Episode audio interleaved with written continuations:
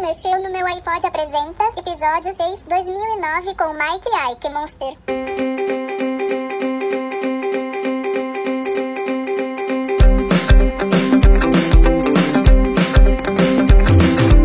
Ah, 2009.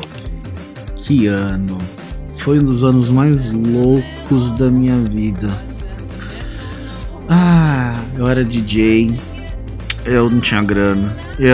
Pras, pra muita festa, muito after na faixa. Época que eu ainda bebia vodka com energético. E olha o estagiário. Foi. Tava me formando na Pan-Americana muitas festas incríveis, muito rolê, muita loucura, muita coisa aconteceu. Foi um ano bem insano. E, cara, eu vi um dos melhores shows da minha vida, os dois, porque foi o ano que o Radiohead finalmente veio pro Brasil. Então eu fui pro Rio de Janeiro e vi aqui em São Paulo também. E foi o primeiro ano do Quem Mexeu no Meu iPod. Foi o primeiro ano que eu comecei as mixtapes, foi em 2009, em setembro de 2009 que eu fiz a primeira. E foi até esse ano que foi que eu fiz a última, que foi a número 106, se eu não me engano. E, e eu ouvia música, eu ouvia muita música, eu aprendia muita música, assistia muitos filmes. Pouca coisa mudou nesse sentido, né? Mas foi um ano musical bem importante para mim, porque eu acabei ouvindo muitas outras coisas diferentes. E a gente consumia música de outra forma, né? A, a imagem que ilustra o podcast é, é um iPod Touch, o primeiro que foi lançado. E eu fiquei alucinado por ele. E meu amigo foi para um amigo meu foi para Nova York e, e trouxe ele para mim. E daí tudo mudou, tudo mudou tudo mudou musicalmente. Cabia muitas músicas e a gente consumia música de outras formas também, né? Lembro do status do MSN, colocava música, aí todo mundo podia ver o que você estava ouvindo na hora. Coisa que o Spotify, o Spotify faz hoje, né? Na barrinha lateral lá, o que você está ouvindo. Enfim, foi um ano também de muitos acontecimentos, né? Teve o boom dos memes, a Stephanie. Eu sou linda, absoluta. Eu sou Stephanie. A Susan Boyle. I dreamed a dream in time gone by. O Pedro, cadê meu chip? O boom do Please Come to Brazil no Twitter. E o meu clássico favorito, o melhor meme de 2009, um dos melhores memes até hoje, o David After the Dentist. surgery. Yeah, I know. How did it go? I didn't feel anything. Yeah, Uh, I feel fine. Kind of felt good, didn't it? Is this real life? Yeah, this is real life. Ai ai, David depois do depois da visita no dentista do garoto chapado, maravilhoso. E também teve o maior acontecimento do ano, que foi a morte do Michael Jackson. Todo mundo ficou em choque, né? Michael Jackson morto, como assim? A gente viu a morte desse do rei do pop. Foi um tiro 2009. 2009 foi um tiro. E por que, que eu resolvi fazer essa mix, esse, esse podcast de 2000 e 2009? Desde 2015, quando eu tinha o blog, o que mexeu no meu iPod, eu, eu fazia uma série de mixtapes do que eu ouvia 10 anos atrás. Então eu fiz uma mixtape 2005, 2006, 2007. Ano passado eu fiz a última, 2008. Eu deletei o blog, mudei um pouco as coisas, comecei a criar agora um podcast, né? Eu resolvi fazer um podcast das coisas que eu ouvia e assistia em 2009, 10 anos atrás. E vocês, como eu, que pensa de 10 anos atrás, por favor, não se sintam velhos, se sintam historicamente representativos. Vamos começar pelos filmes? Open up your, open up your, open up your throat and let the all of that time, all of that time, all of that time go. I know it sucks that daddy's dumb and trying to think of what you want. You got to open up your, open up your. Um dos filmes mais incríveis do ano, se eu pudesse resumir, eu colocaria acho que este no top 3 com certeza, que é o A Fita Branca do Michael Haneke. Fita Branca, que ganhou Palma de Ouro no ano, ele fala sobre os, alguns eventos que precedem a Primeira Guerra Mundial dentro de uma comunidade onde pequenos eventos estranhos começam a acontecer. E é uma alegoria a, do fascismo. É um filme bem indigesto e fascinante ao mesmo tempo. É uma obra realmente de tirar o fôlego, tem uma perfeição assim estética, um argumento muito perspicaz, assim, um dos melhores filmes, é, dois filmes provocativos, né? Este, A Fita Branca do Michael Haneke e Anticristo do Lars von Trier. É um filme que eu posso considerar assim uma, uma obra-prima sobre a natureza e das relações de, de gênero. Esse filme ele fala sobre uma jovem mãe, que é a Charlotte Gainsbourg, que cai em depressão logo depois que ela perde o único filho dela.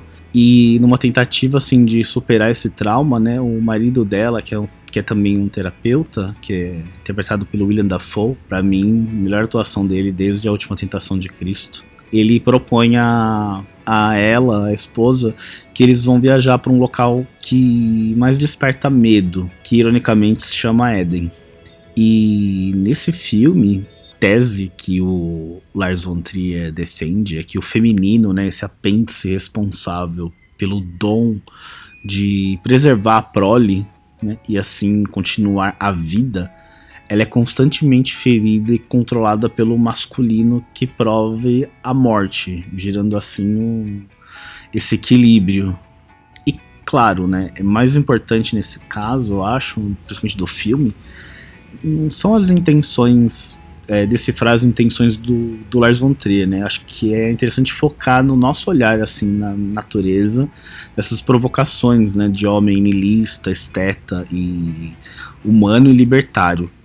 E assim, né, as cenas explícitas do filme ilustra aquilo que a gente estimula e controla a mente humana, que é medo, sexo, existência física das coisas, né? E o incômodo que o filme traz, né, vem dessa negação da gente em assumir para nós mesmos o quanto a gente se identifica com essas posturas de, né, de dominação, submissão, esses impulsos emocionais, desejos reprimidos e com a culpa, né? Tá tudo diante dos nossos olhos, na natureza e na natureza das coisas. E também na perda do controle do poder, da racionalidade, nesse mergulho dos nossos sentimentos mais profundos, que mora talvez ali a nossa verdadeira identidade e da nossa personalidade. E a gente costuma preencher, né, das lacunas assim até o transbordamento, para que a gente possa tipo dar de cara assim com esse vazio, que é o que esse sentido inútil de dar continuidade à existência e à vida. É um filme extremamente chocante. Tem outros filmes mais leves também que foram em 2019. Eu gosto muito do. Gostei muito do Abraços Partidos, do Almodova. É um filme, é um, é um drama bem emocional, um dos mais novelescos, assim, dele. Tem também Arraste-me para o Inferno, que é um filme de terror bem debochado do Sam Raimi, que ele é o criador do Evil Dead, Na Morte do Demônio, Uma Noite Alucinante, e dirigiu os três primeiros filmes do Homem-Aranha é bem debochado, tem uma certa violência meio Looney Tunes, tem muito sangue, é divertidíssimo esse filme. Ele foi bem criticado no, quando saiu, mas eu me diverti bastante. É bem legal. O documentário Dizzy Croquetes, que saiu também em 2009, que fala da trajetória dos atores e bailarinos. Eles se tornaram símbolos da contracultura ao peitar a ditadura, usando ironia e inteligência fazendo espetáculos cabaré, homens vestindo vestido de mulher, pernas cabeludas, enfim, um verdadeiro mito no, do Brasil. Os Disney Croquetes, vale a pena ir atrás desse documentário. Tem algumas animações também que eu amei em 2009, que foram Mary Max, que é uma animação independente de stop motion, muito linda, muito linda um dos melhores filmes que eu vi em 2009 sobre correspondência à carta. Uma menina se correspondendo com, com um senhor já de idade. Muito fofo e tem várias questões assim existenciais, questionamentos. É bem bacana. E é para chorar. Prepare um lenço. Falando em chorar também, teve o lançamento do Up, Altas Aventuras da Pixar. Se de costume a Pixar fazia a gente chorar no final dos filmes, né? No Up fez a gente chorar nos primeiros 20 minutos. Puta que pariu, que os melhores 20 minutos de começo de filme que eu já vi. Uma animação um pouco mais séria, que lançou também em 2009, foi o Fantástico Senhor Raposo, do Wes Anderson. Primeira, acho que foi a primeira animação dele, sim. E é uma fábula muito, muito, muito inteligente. E tem a, toda a maestria é, estética do Wes Anderson, né? E também teve outras animações que eu curti bastante, do é, o Pônio, do Miyazaki, e o Coraline, né, adaptação do Neil Gaiman. Os filmes, outros filmes infantis também que eu, que eu gostei, infantil, mas nem tanto, que eu gostei bastante foi Onde Viviam os Monstros, do Spike Jonze, baseado no, no livro escrito, no livro infantil escrito e ilustrado pelo Maurice Sendak. É interessante esse filme, que ele para mim é uma fábula assim perfeita sobre crescimento, encarar o mundo e as pessoas, né? E essa responsabilidade que a gente tem de, de não magoá-las, né? O diretor na época ele até afirmou que realmente não se trata de um filme infantil, mas um filme sobre a infância e de como ela é perturbadora, inconstante, cheia de surpresas e ao mesmo tempo bela, cruelmente bela. São essas expectativas assim inesperadas que nós fazemos dos outros e de nós mesmos, que causa a decepção e a falência das relações, onde os monstros, né, onde o Max, o garoto que entra nesse mundo, ele encontra esses monstros cheios de personalidades, tem a construção de um forte, de que não é permitida entrada de estranhos, né, e ele logo já julga esses monstros, depois acaba por conhecendo conhecendo eles melhor. Excelente filme, muitas emoções assistindo esse filme. Outros filmes que eu gostei bastante em 2009 foi argentino O Segredo de Seus Olhos. Acho que esse muita gente já assistiu com Ricardo Darim. Tem aquela cena maravilhosa de um take só no estádio de futebol, um excelente suspense. E também teve o lançamento do Se Beber Não Case, que é uma comédia bem escatológica, cheio de humor menzeira, mas é bem divertido. Relembro, relembra muitos clássicos dos anos 80 nesse segmento. Acho que também todo mundo já viu, né? Se Beber Não Case. E um outro filme também que entrou na minha lista de filmes favoritos é um filme que eu assisto, que eu tento ver uma vez por ano, na real.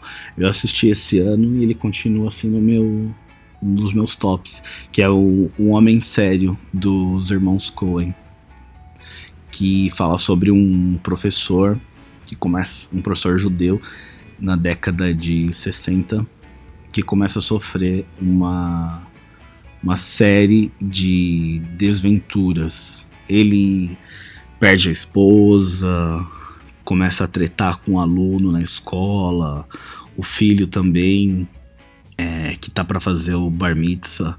Mas o melhor desse filme, para mim, é, são realmente as questões existencialistas que esse professor coloca na mesa. E a gente consegue ter esse tipo de estrutura narrativa de vai e vem, etc. E a trilha sonora desse filme, ela, ela, ela, são, ela é usada com muitas repetições. Essa, é uma história bem triste sarcástica que ele acaba explicando a, aceita aceitação do mistério, entre aspas, né? E as chances que a gente tem com, com os demais personagens da, da nossa vida mesmo, né? Tipo, se você estiver desesperado, as pessoas elas vão minimizar assim, seu problema. E se você demonstra isso, elas vão criar um drama que provavelmente você vai sentir tipo humilhado. E tem esse vislumbre no filme de se apoiar em Deus nunca nem os personagens do filme, nem os nós que, que a gente tá vendo essa tragicomédia, a gente vai saber se existe de fato essa possibilidade. Ao que tudo indica para os irmãos Coen, né, o anti-herói desse filme é como o gato lá da teoria, que ele tem que explicar para os alunos no começo do filme, né? O gato tá vivo ou o gato tá morto. Acho que a gente tá meio morto e meio vivo. Sobretudo com essa certeza de contar com algo superior se é certo ou não. Eu amo muito esse filme. E claro, eu não poderia deixar de falar do Bastardos Inglórios. Esse entraria com certeza no meu top 3 de 2009, que é uma das obras-primas do Quentin Tarantino. Acho que é o meu segundo filme favorito dele. Primeiro é o Pulp Fiction. E no Bastardos Inglórios ele dá a primeira guinada na mudança narrativa que ele tem, né? De recontar a história que, o, que ele acaba usando agora no Era Uma Vez em Hollywood deste ano. Esses são os meus filmes queridos de 2009. Coisas que eu vi, coisas que eu gostei. E claro, eu assisti várias séries. Vou falar sobre elas.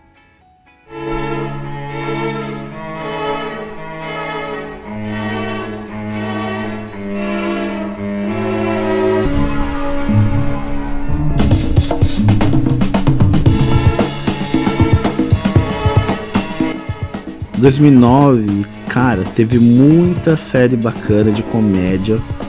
Teve a quarta temporada de Terry Rock, criada pela Tina Fey, uma das minhas maiores ídolas, tanto da comédia como da escrita. A quarta temporada vai muito mais além do que das outras.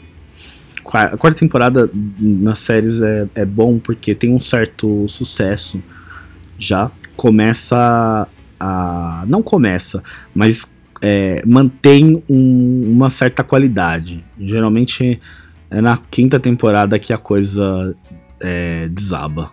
E, enfim, Terry Rock para mim é uma das séries mais legais que já teve de comédia. Eu indico bastante. Teve a segunda temporada de Breaking Bad, né, em 2009. O sucesso continuava e cada vez mais prendia as pessoas. Acho que todo mundo já viu Breaking Bad, mas era uma, uma série que eu, que eu acompanhava em 2009 também. Teve também a clássica sétima temporada de Curb Your Enthusiasm do Larry David, algo como Modere Seu Entusiasmo, que é da HBO. E, a, e é, a sétima temporada é clássica porque eles finalmente fizeram a reunião do Seinfeld. Para quem não sabe, o Larry David, junto com o Jerry Seinfeld, criou Seinfeld. Então, nessa temporada inteira, eles estavam tentando fazer a volta de Seinfeld na televisão. E é genial, é genial, porque eles têm os, os mesmos atores fazendo os mesmos personagens da, da clássica série e mostrando os bastidores de como seria um retorno de Seinfeld na TV. E você é, é, cria toda a expectativa até o último episódio. Maravilhoso. É, que mais? 2009 também teve a, a primeira e a segunda temporada de Fringe, do criador de Lost. É uma excelente série de ficção científica, muito inspirado no Arquivo X. E é pros nerds. É pros nerds e é muito bacana mesmo toda voltada em teoria da conspiração, suspense, é, realidade alternativa, maravilhosa. Eu, eu sou muito fã de Fringe. Essa é uma das séries que eles conseguiram terminar de forma de uma forma decente. O Fringe é um, dos trabalhos experimentais do J.J. Abrams, que hoje ele hoje ele cuida de Star Wars. Em 2009 ele também é, reiniciou a franquia do Star Trek, que é bem bacana também, e um dos criadores de, de Lost. Lost, em 2009, entrava em sua quinta e penúltima temporada, é, até aí, até então muito boa, aí depois teve aquele final nojento, mas a quinta temporada de Lost ainda é, me agradava bastante. Conta da viagem no tempo, eu sou louco da viagem no tempo, né? Qualquer coisa que tem viagem no tempo, eu tô assistindo. E eu era muito maníaco por Lost. Nossa, sem noção. Como eu falei antes, a coisa começa a ficar ruim a partir da quinta temporada. que mais? Ah, teve a primeira temporada de Glee também. Eu, eu assisti Glee até a segunda ou terceira temporada, se eu não me engano. E no começo era bem legal e depois começou a ficar meio chatinho. Mas foi uma série bem bacana. Foi uma das estreias do Ryan Murphy. E depois ele fez é, American Horror Story, American Crime Story, American Wherevers. Enfim, um dos caras mais fodidos hoje em dia de série. Teve também, falando em primeiras temporadas, a primeira temporada de Modern Family, que eu assistia bastante, que eu também nem assisto mais, mas acho que tá no fim ou já terminou.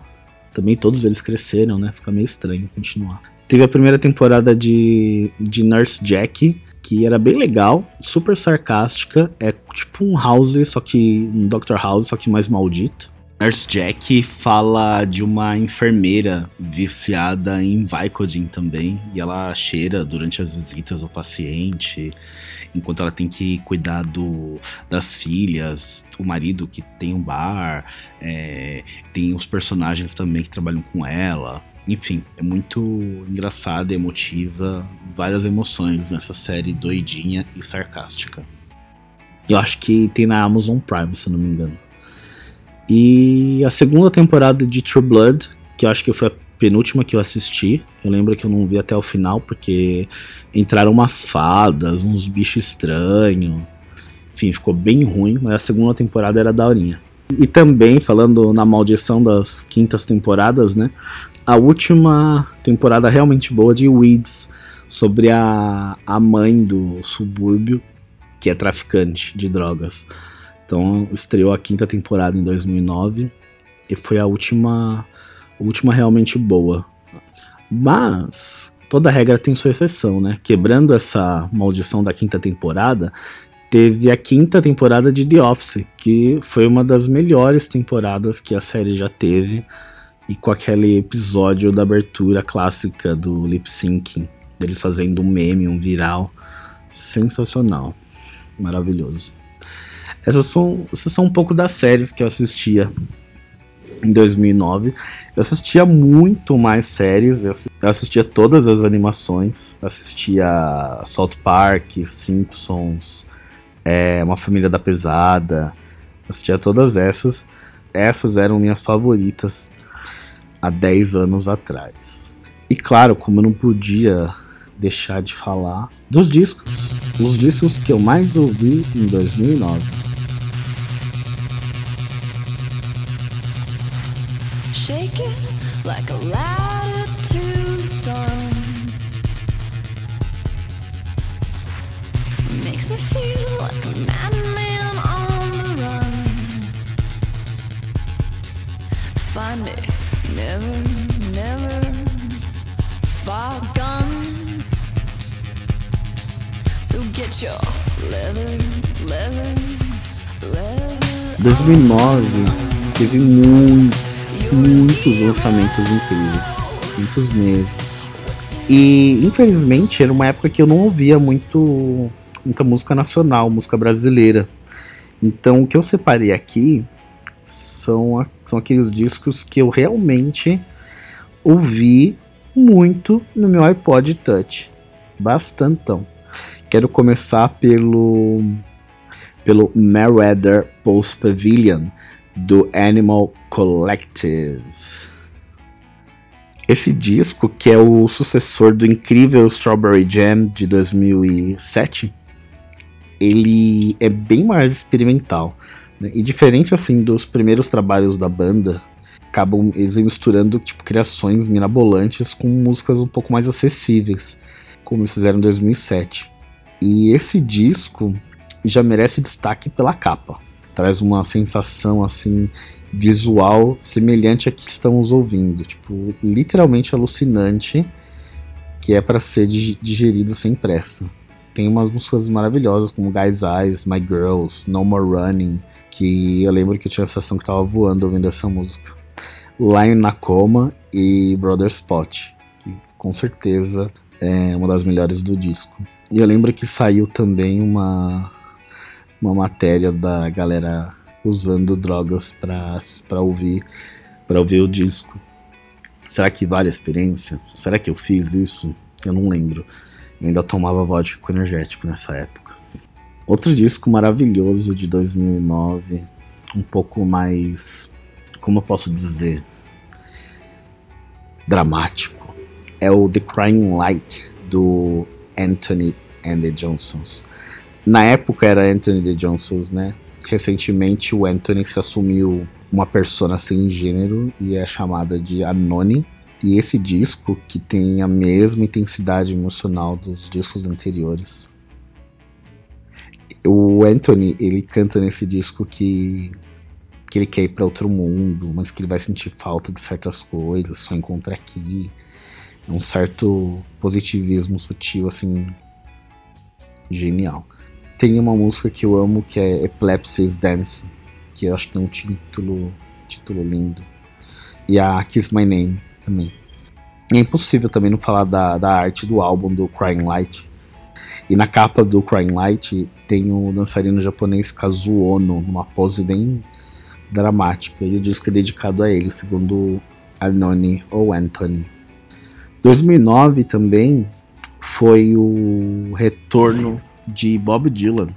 Ele fez o Modern Times em 2006 e lançou o seu 33º disco, é, chamado Together Through Life.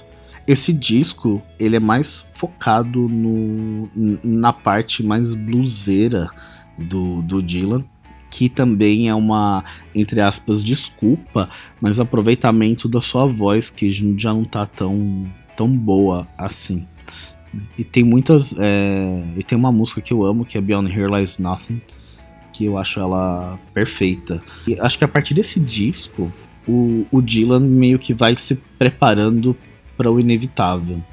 Foi aqui que eu, que eu senti isso, pelas letras e, e tudo mais. Outro disco incrível de 2009, IRM, da Charlotte Gainsbourg.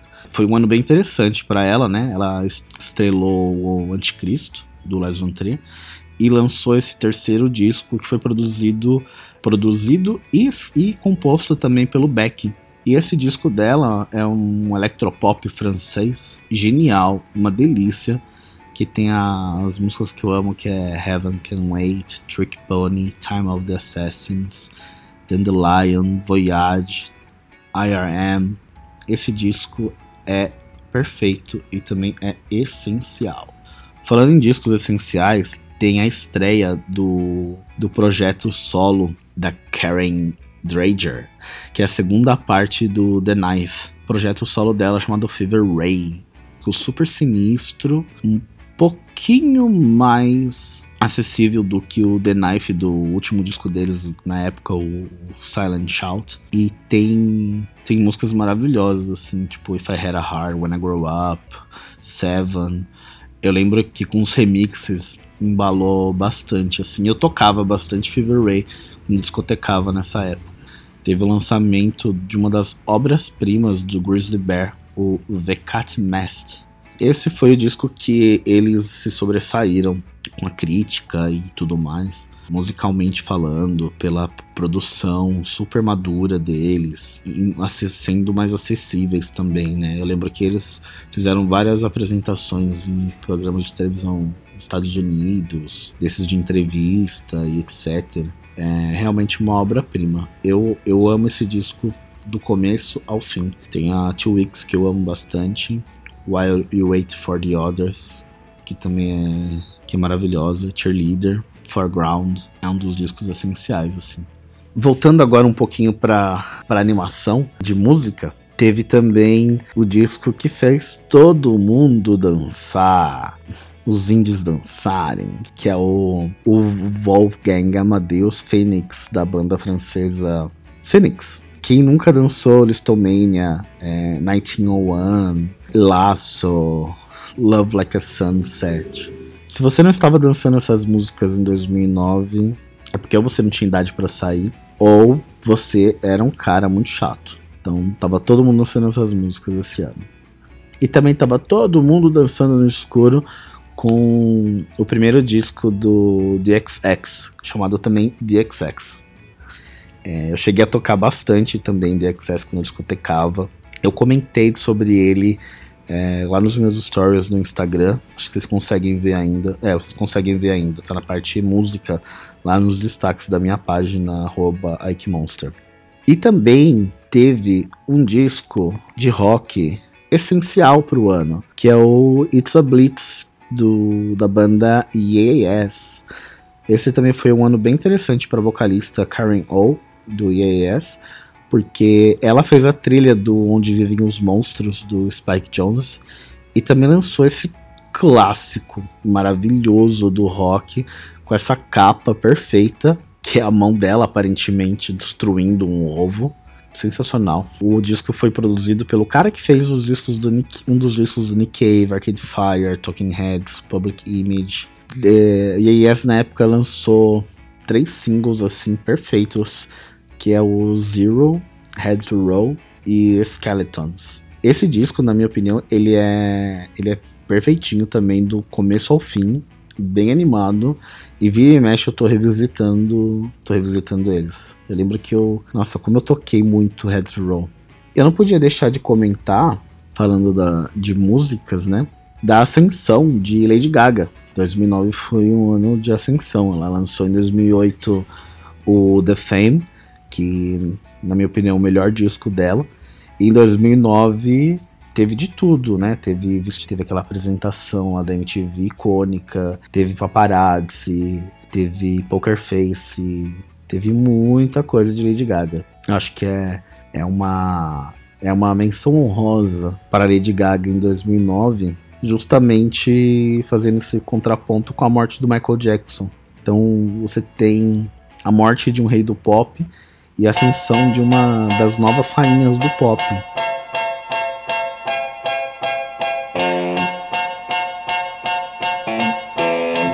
Espero que vocês tenham gostado desse, desse sexto episódio do podcast.